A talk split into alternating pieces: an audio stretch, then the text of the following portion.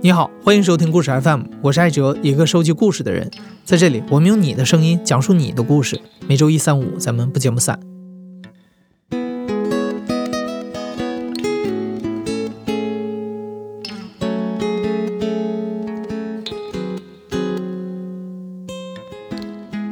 最近这段时间，全国很多地方的疫情又反复起来了。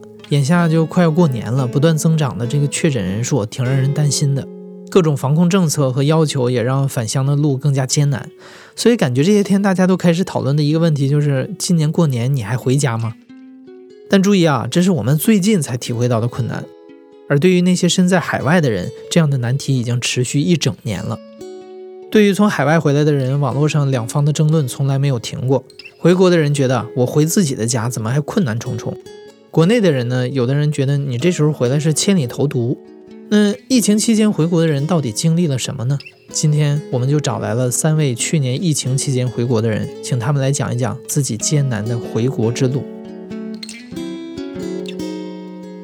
大家好，我叫张张，我现在二十四岁，是一个硬件工程师。二零二零年的三月份，全球疫情开始大规模的爆发，而当时国内的疫情已经是在有效的防控之下开始趋于平缓。所以，很多中国人决定从海外回到相对安全的国内。今天的第一位讲述者张张，就是这段时间回国的一位留学生。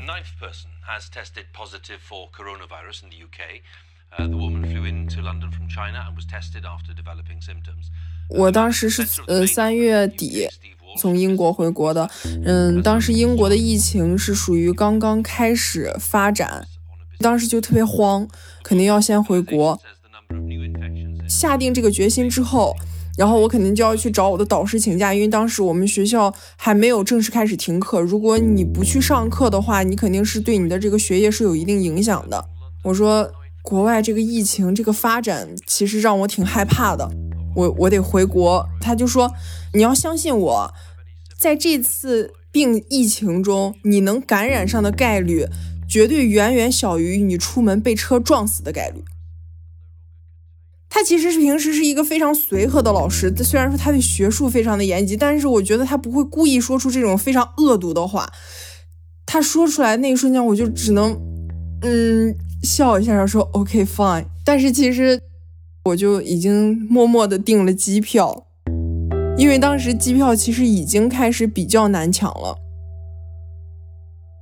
嗯，虽然说我也挺害怕被老师发现我当时嗯没有出席，然后取消我的考试资格或者怎么样，但是我比较幸运的事情就是我当时临走，我刚收拾好东西去赶飞机的时候，我二十六号就收到了取消线下参加课程的这个邮件，我当时就觉得我是天选之子，我觉得我这条命是保住了。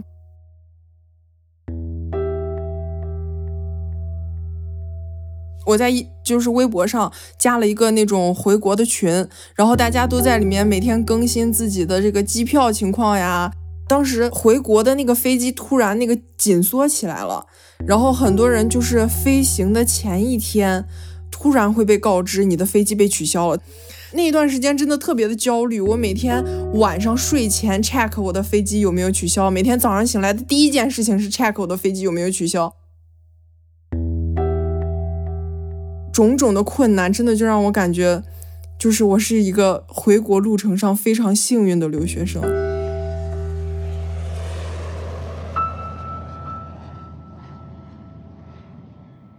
落地了上海之后，他们就说，所有从国外飞回来的这些人，他们都不许出那个航站楼，就要在航站楼里面就地隔离。候机的那个区域，就是一个完全密闭起来的空间，在我们眼里面，就像一个那种病毒的培养皿。所有人就在那个密闭的空间里面等你下一班飞机，或者是几个小时，甚至十几个小时。然后我登记完了之后，我拖着我的行李坐在旁边，突然有一个戴着礼帽的黑色礼帽的男生，看着跟我年龄相仿，就坐在我的旁边。他对我说：“哎，你也是西安的？”我当时其实不想跟他说话的。从我在宿舍里面出发的那一瞬间，我就决定。我完全要拒绝任何人的交流，我就点点头，就非常内向的那种感觉。他说我看咱俩明天早上也一个航班，我就感觉我这个我这个交流可能是逃不掉了。我们就找了一个那种。嗯，反正也就是一个角落里面，然后你也没有坐的地儿，你也没有躺的地儿。然后他当时就挨着我坐，差不多我们两个之间的距离就是属于高中的同桌之间的那种距离。我觉得他也是留学生，而且他防范措施做的也挺好的，我就对他没有什么太大的戒备了。第二天早上我们是八点的飞机，进去的前天他是把那个护照要整个交在那个。进去的那个口，他要是不允许你来回走动的嘛。等到你航班要起飞的时候，他会组织你们这一个航班的人去登机。当时已经已经六点多了，他还没有叫我们去登机，我就说，要不然去催一下。结果工作人员说，你们不要着急，我们一定会把你们送上飞机的。然后我们就在旁边等。结果最后真的就误机了，那个飞机上面有我们十几个留学生，全部都是从国外回来的，还有那种特别小的小孩儿。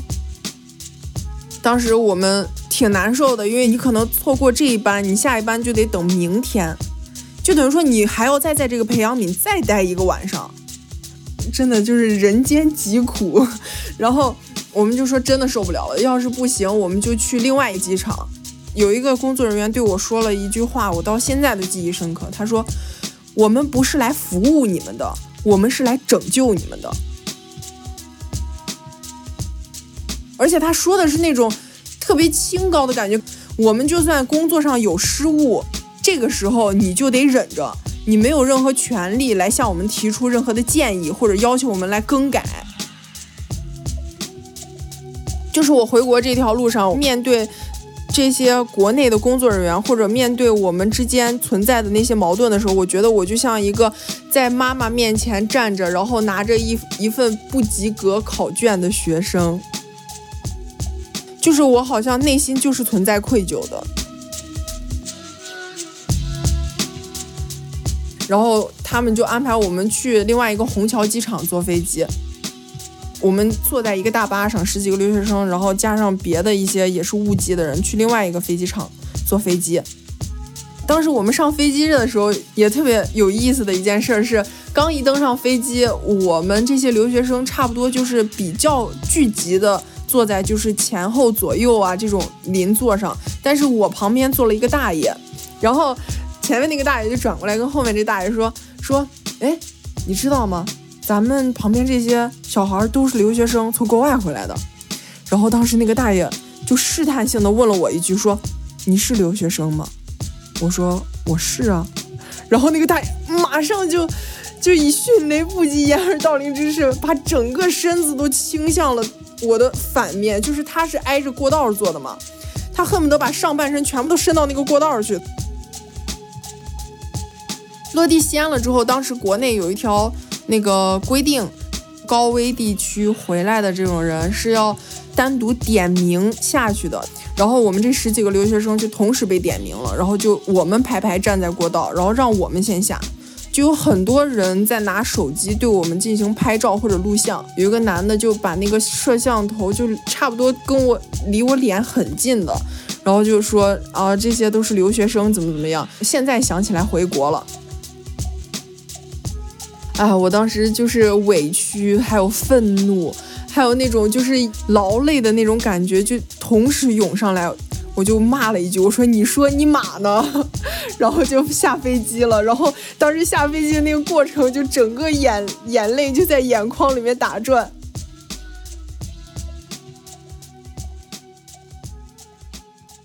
落地了之后，我们上了大巴，嗯，就直接载我们去了那个。离机场不远的一个分流中心，到某几个特定的酒店去进行十四天的隔离。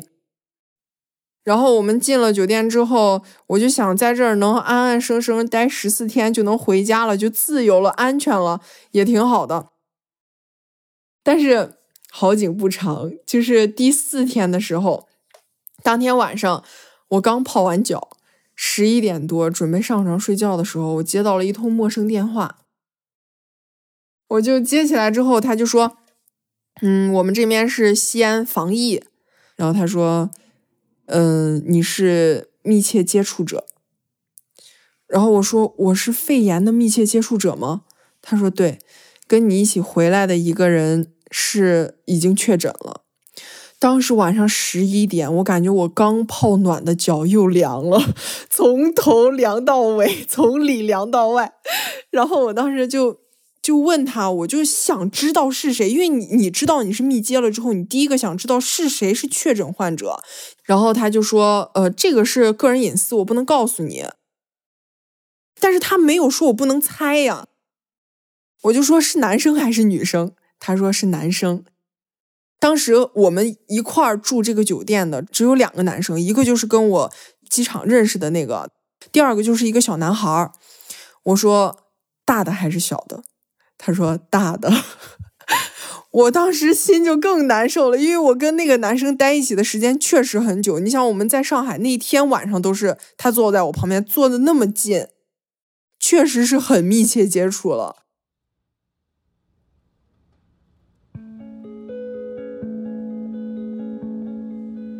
那天晚上，当时那个工作人员就跟我们说：“说你们今天晚上先休息，我们凌晨的时候会派车接你们去医院。”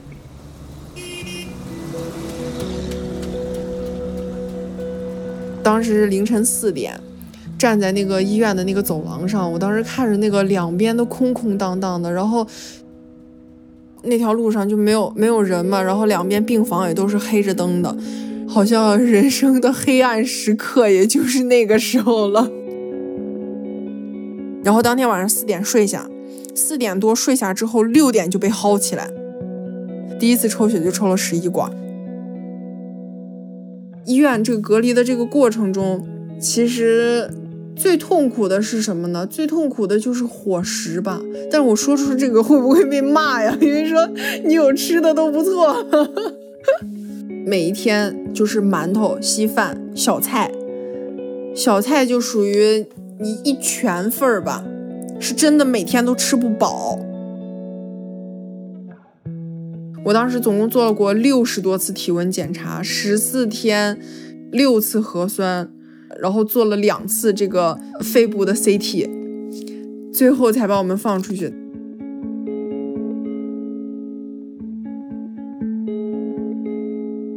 经过这段事情之后，我就真的发现，人这一辈子最最重要的，第一是健康，第二是快乐。最大的改变，第一是更惜命了，第二个是整个人活得更坦然了。因为我觉得我。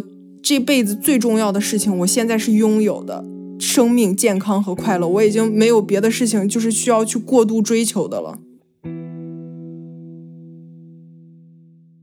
我们大部分人了解的疫情下回国所要经历的，也就是想办法抢购高价机票，然后回国之后再经历各种各样的隔离。但是随着航班数量越来越少，机票价格持续走高，很多人开始探索其他的路线和方式，比如我们的下一位讲述者。啊，我的网名吧叫星仔。我在俄罗斯那头呢有一个档口，跟我弟弟我们俩合伙做的一个生意吧，服装的生意。三月的二十八号，市场呢就是觉得说要关闭，因为怕这个疫情啊再严重，不开了呢。完我们就回到家里，在他家里吧也准备了很多食物，但是。四月的三号左右的时候，我感觉到我就是说吃东西啊，感觉到没有什么味道，而就是感冒发烧，浑身无力。然后呢，是四月五号的时候，都都在我们一个屋子里住的时候，我一个堂兄弟，他们俩也跟我们的症状是一样的。然后他们就是先回国了，在绥芬河的时候，就是做这个检查，验出来了，是确确实实得了这个新冠肺炎。我们当时这人就像是木了，躺那块的时候就什么都不想做了，你知道吧？就想上了哈，赶紧坐飞机，赶紧回国呀。当时的感觉就像是啥呢？只要是回到国内了，我们就像是说能有一个安全的保障一样似的。最害怕的就是死掉，就是说我们的语言不同。简单的口语还会懂一点的，但是涉及到医院，这是一个专业的领域的时候，这个就一窍不通了。所以说就是害怕。然后之后呢，我们是四月的七号就开始买票，买完票当天我们就坐飞机，就是从莫斯科一直飞到海参崴。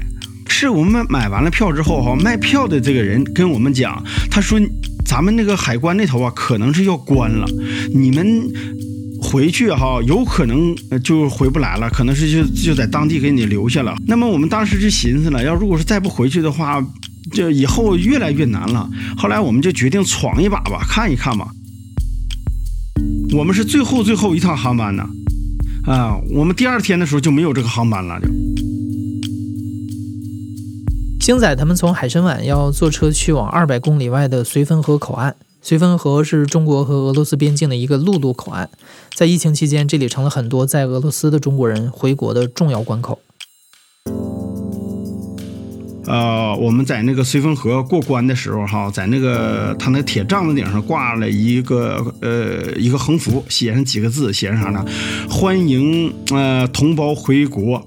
哎呀，当时看完这个这几个字的时候，真是眼泪都要流出来了。哎呀，在这一道哈，虽然说短短的是十多个小时吧，这十多个小时哈，这个简直就是太难了。我这个，因为我就是以前有这个低血糖这个毛病，其实吧倒不经常的，因为只要是你不饿时间长吧，我还没有这个症状啥的。但是这次不行啊，哎呀，给我饿的那就不行，这个胃呀就揪揪到一块儿去了，这个人呢整个让的崩溃了一样似的。哎呀，在这个道上啊，哎呀，那从海参崴一直到那个绥芬河那个道啊，哎呀，可颠簸可颠簸的了，哎呀，走了一段时间嘛，大概是一个小时的，哎，我又开始又低血糖要犯了。后来我跟我弟弟说：“我说你看看吧，咱们坐车里这些人呢，谁有没有什么吃的东西啊，或者喝的东西，简直就是要饭的一样啊！哎呀，我我就寻思，谁能施舍给我点儿，算救我一条命啊！还好我们那都有咱们这些老乡什么的，他们有的呃给我拿了一瓶水，还有的给我拿了一个是俄罗斯那头那个肠。哎呀，那个肠啊可不好吃，可不好吃了！哎，我当时我就寻思往下咽吧。”嚼没都没有嚼碎呀，你知道吗？必须要胃里有东西，没有东西的话，我就真的要死了，我都不如死了一样。后来走了大概是最少得有三个多小时吧，可能是，完了就到了咱们那个绥芬河那个口岸了。在绥芬河口岸，星仔如实说明了自己的身体状况。后来经过检测排查，他被确诊为新冠肺炎患者，救护车把他送往了当地的医院。但因为星仔的肺部已经出现了明显的感染，所以几经辗转，他又被送到了重症医院住院治疗。我下车的时候，我是拎着包我自己走进去的。当时那医生还说呢：“哎呦，你这个好像也不像是重症啊，你还能说走着来呢？”他说：“你知道吗？下车的人基本上不是我们抬进来的，就是搀着进来的。”然后之后在二楼我待了一晚上啊，当时我旁边那个床呢也都是我们俄罗斯那头的人呢啊，他是卖花的，哎呀，我当时我就问他，我说你这怎么这么严重呢？就是当时啊，他就是说尿啊拉呀都是在床上呢，他那个身子就像是一个虾米一样似的，那么弓着的，你知道吗？哎呀，吃什么东西啊都是在旁边。哎呀，我当时我瞅他之后，我当时吓完了，我以我就寻思，我以后是不是也会这样呢？哎呀，当时老紧张了，老紧张了。头三四天的时候，你都不知道啊！哎呦，就是帮当时把我折磨的哈，就是一是病毒，二是说啥精神状态呀，还有这个没有适应这个医院这种生活。哎呦，我有一天我真的想从三楼啊，我都想跳楼了，你知道吧？就像，哎，就像不想遭这种折磨了，你知道不？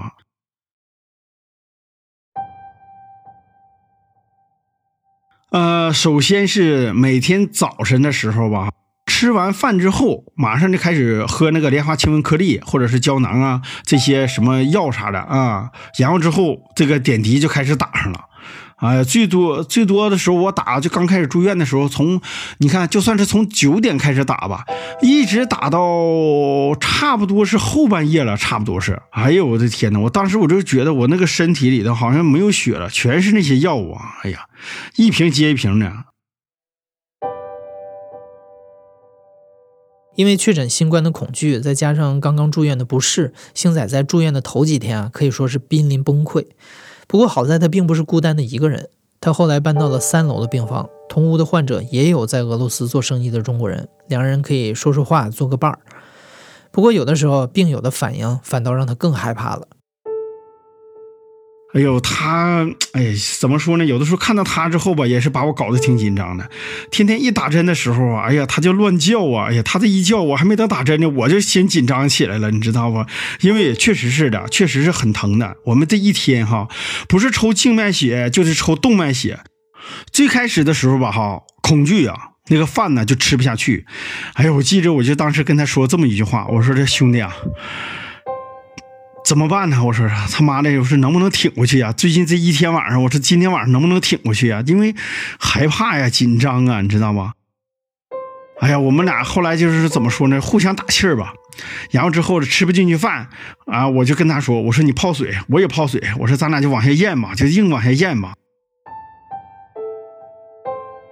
哎呀，我记着我就是最最难的时候啊，我跟我弟弟说，我因为我看我旁边全是拉床拉床顶上尿床顶上的，然后我就跟我弟弟说，我说弟弟啊，我说能不能给我雇个护工啊？我说我也害怕我像他们一样似的。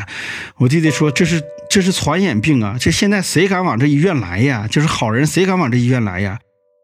你自己跟自己就是增加点信心吧。后来我弟弟呢，他是。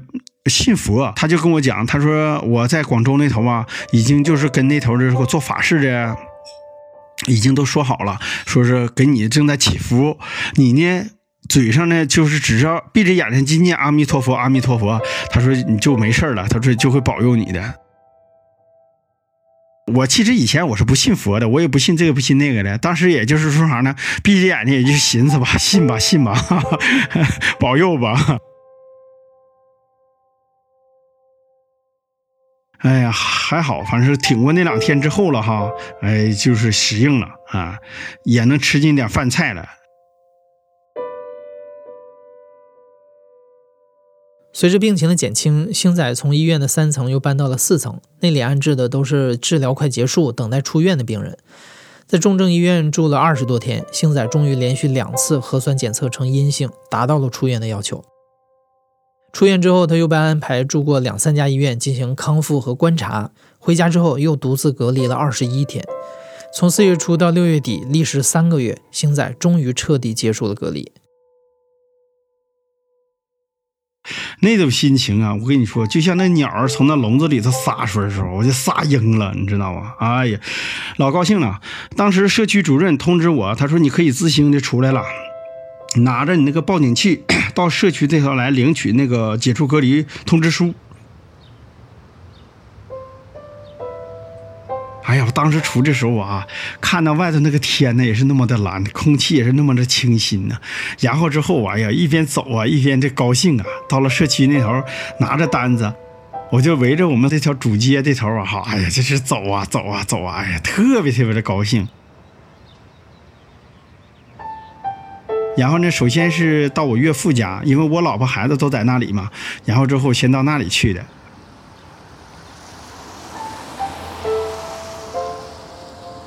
还是有点不敢见家里人，总怕是哎呀得了这个病啊，能不能说让家里人呢，这个这个这个嗯，再招惹他们，或者是他们有没有说这种反感呢？害怕呀，啊，就是想的事情特别特别多。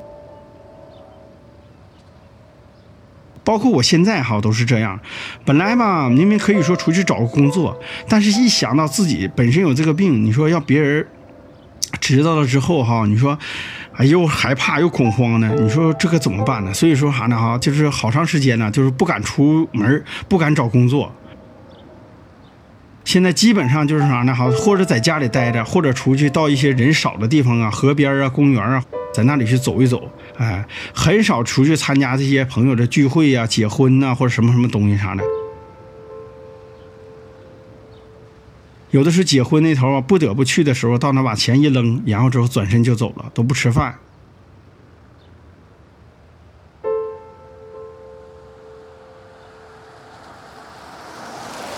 星仔现在承受着德国新冠的心理压力，找工作的时候也因为曾经确诊过而处处碰壁，而且他在俄罗斯的生意也停掉了。这几个月，星仔不仅承受着很大的经济损失，未来的不确定性也让他倍感迷茫。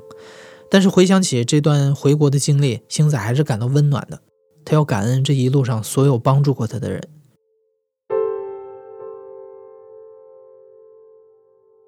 二零二零年的六月初，民航局公布，国际航班开始实施奖励和熔断措施。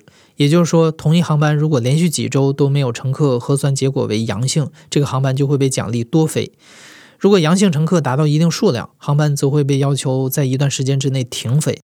七月份呢，民航局再发公告，乘客必须有核酸阴性报告才可以登机。所以，相比三四月份回国之后回国的人，要面临更为繁琐的步骤，还有更大的不确定性。那么今天的最后一位讲述者若木，就是经历了这一切繁琐的过程。去年十一月份从非洲加纳回的国。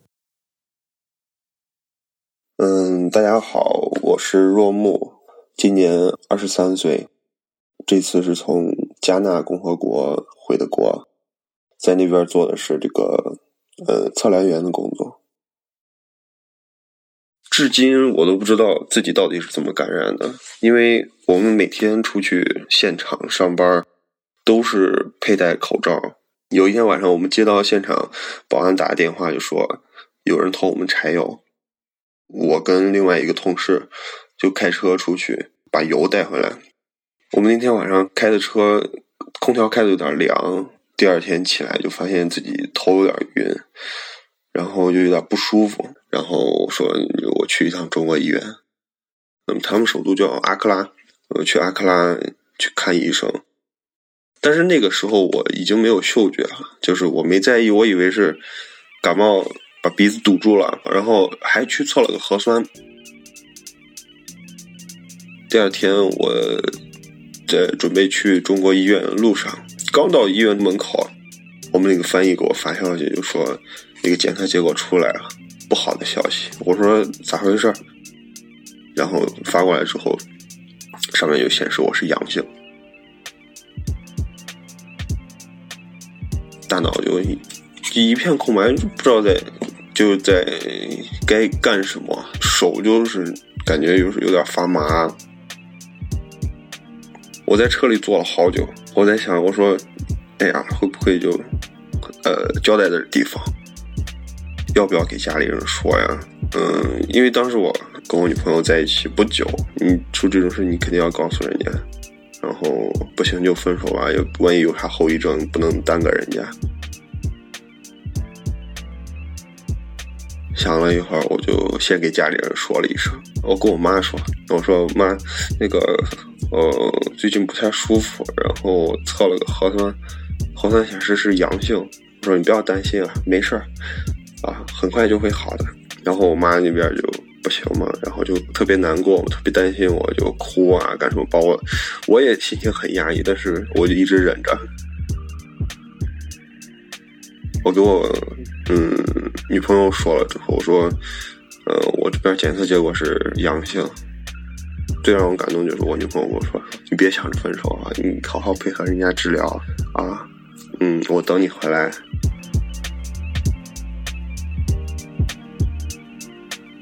我就下车去进到这个中国诊所了。医生说：“不要担心，没有事儿。哎，年轻小伙子，人家身体好的跟啥一样，不要担心，没事儿。我都治好三十多个，都转阴了啊。行，给你开点药啊。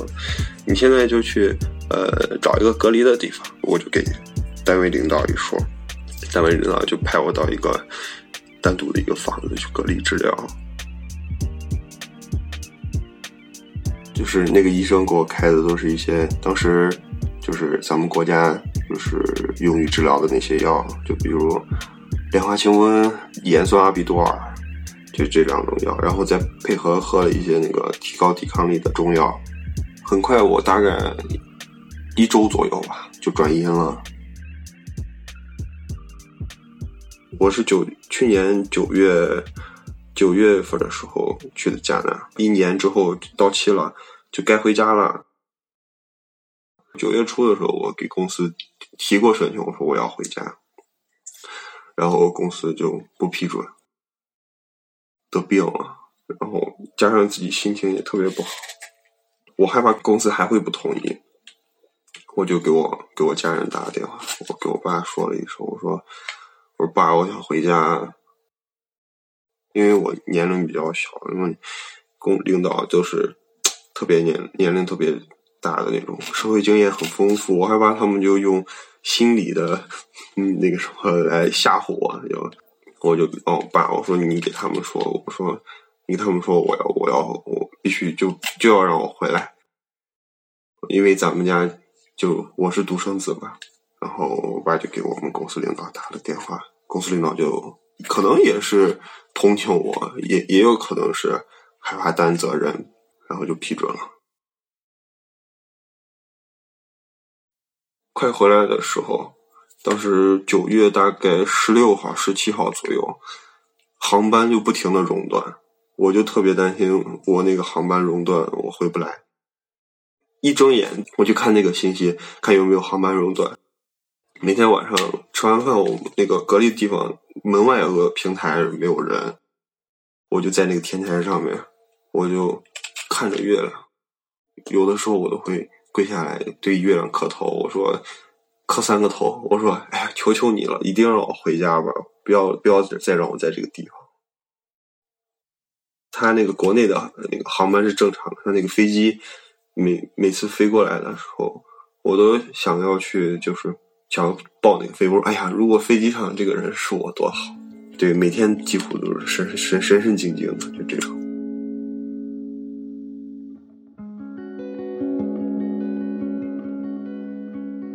终于，大概到了嗯十一月二号左右，就是十一月一号的时候，我们去公我去公司办理那个一些清退手续。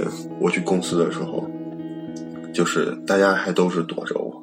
就是离得我离我远远的，就感觉嗯有点不舒服。我先是转阴了一次，然后又居家隔离十四天，然后又连续两次都是阴性，然后申请到了那个呃绿码，各种手续都办了，然后就准备登飞机。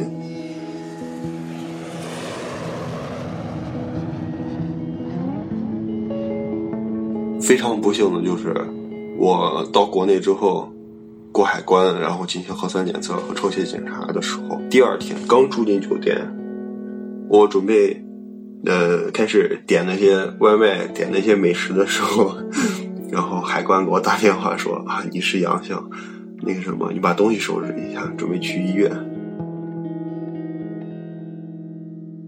到医院之后，呃，有一个男男护士。开门，然后帮我拿行李，然后他问我，他说你脸怎么都是白的？我说啊，可能是晕车了，司机开的好快。然后他说啊，没事没事，来吧，走吧，我们去办理住院。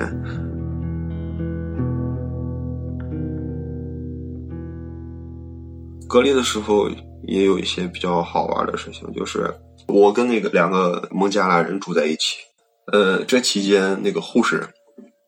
护士英语不是很好，我虽然语言不好，但是就是用很简单的英语搞得能说。大夫每次都会问说大小便昨天几次，然后医生不会说，医生说你帮我翻译一下。我说 You yesterday shit how many？然后然后刚开始他们还就是一脸懵逼，然后我我就做表情嘛，然后他们就啊吐吐吐啊。隔壁那个三十岁那个小伙子，我就问他说：“呃，你是干啥的？为啥来中国？”他说是，呃，他来中国当那个计算机工程师。我说：“哎，那挺好的。”他他说准备去上海工作。嗯，我就说：“我说你你以后肯定会喜欢上海，上海啥吃的都有。”没过两天吧，我也就转阴了，然后我也就转移隔离病房了，就这样一直待到了大概十天左右。十天左右，孟加拉那个小伙给我发微信，他问我我能帮帮他吗？我说咋了？他说，嗯，可可能等我病好了之后，我就要呃回我们的国家。我说为啥？然后他说我们公司不想要我，就是因为我感染了这个新冠这个病。然后他说你能帮我找找工作吗？然后我说。帮不太到，因为我也是只是一个小孩儿，我也没有很大的、很大、很广的人脉什么。我说你你可以自己在网上投投简历试试吧。我说确实现在是有这种情况，感染这个病之后找工作是不太容易。呃，我也面临相同的问题。我出院之后在地铁上，呃，拿了一个那个袋子，上面贴了一个标签，就是我是隔离几区的。然后路上就有人看到了，就本来是在我旁边坐着的，然后他瞟了一眼，看到了，然后就站起来走掉了。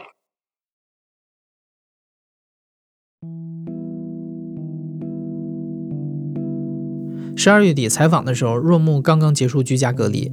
为了让周围的人放心，他又去做了一次核酸检测，结果是阴性。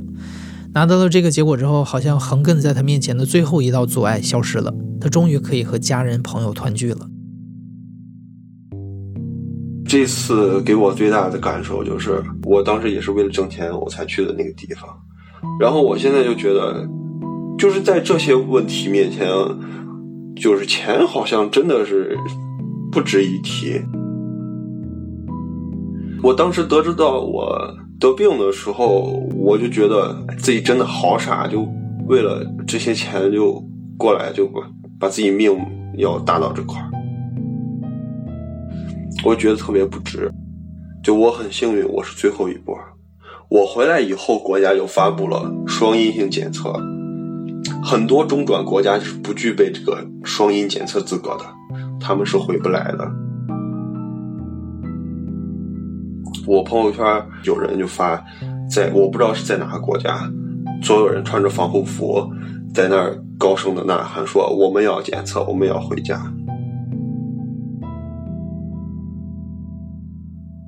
我希望听到这个故事的朋友们，其实有很多人是一看到说是从境外回来有病例的，都会都会骂他们，但是。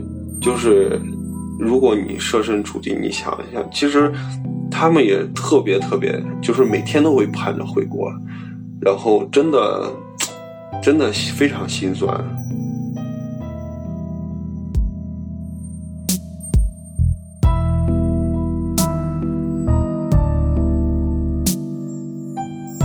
你现在正在收听的是《亲历者自述》的声音节目故事 FM，我是主播艾哲。本期节目由张诗怡制作，声音设计彭涵。感谢你的收听，咱们下期再见。